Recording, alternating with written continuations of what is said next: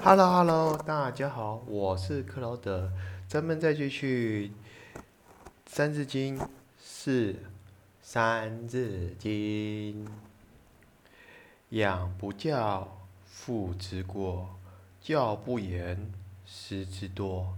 子不学，非所宜；幼不学，老何为？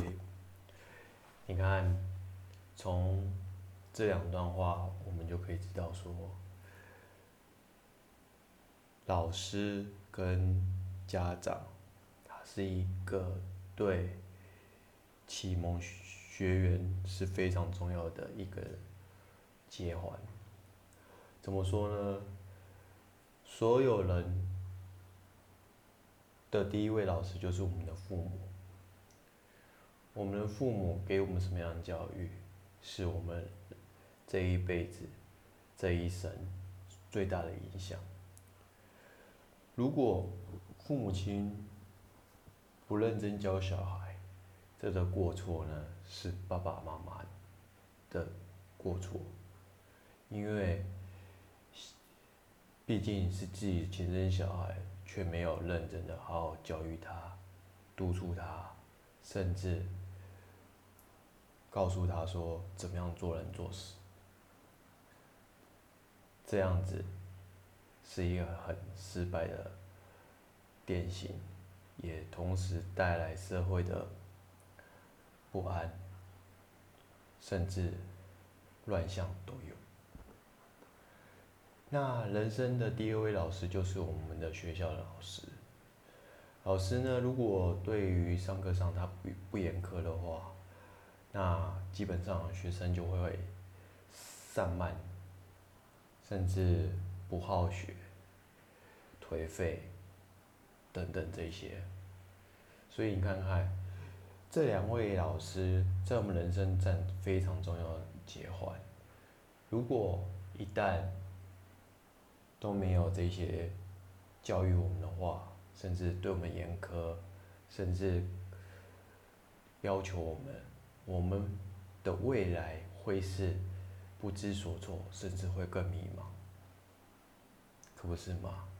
那接下来呢？你看哦，子不学，非所宜；幼不学，老何为？有一句话说得好：“少壮不努力，老大徒伤悲。”一个人如果不趁在幼小、青壮年那个时候的奋发图强，在学业上，那你等你老了。再有那个精力可以去冲嘛？其实我坦白说，是可以的，只不是说站在全世界的比例来讲，老人如果再要精益求精，这个精神并不容易，毕竟他的精力已经耗耗费了大半辈子。只是说，因为现在。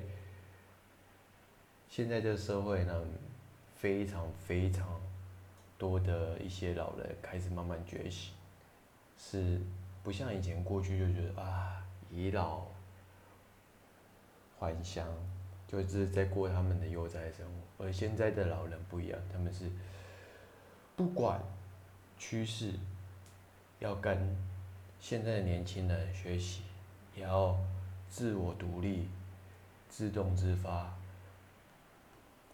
奋发图强的精神在努力向上，而过去呢，当然了，因为其实最好的精华时段都是在我们幼小跟青壮年的时候，所以这段时间都是属于呢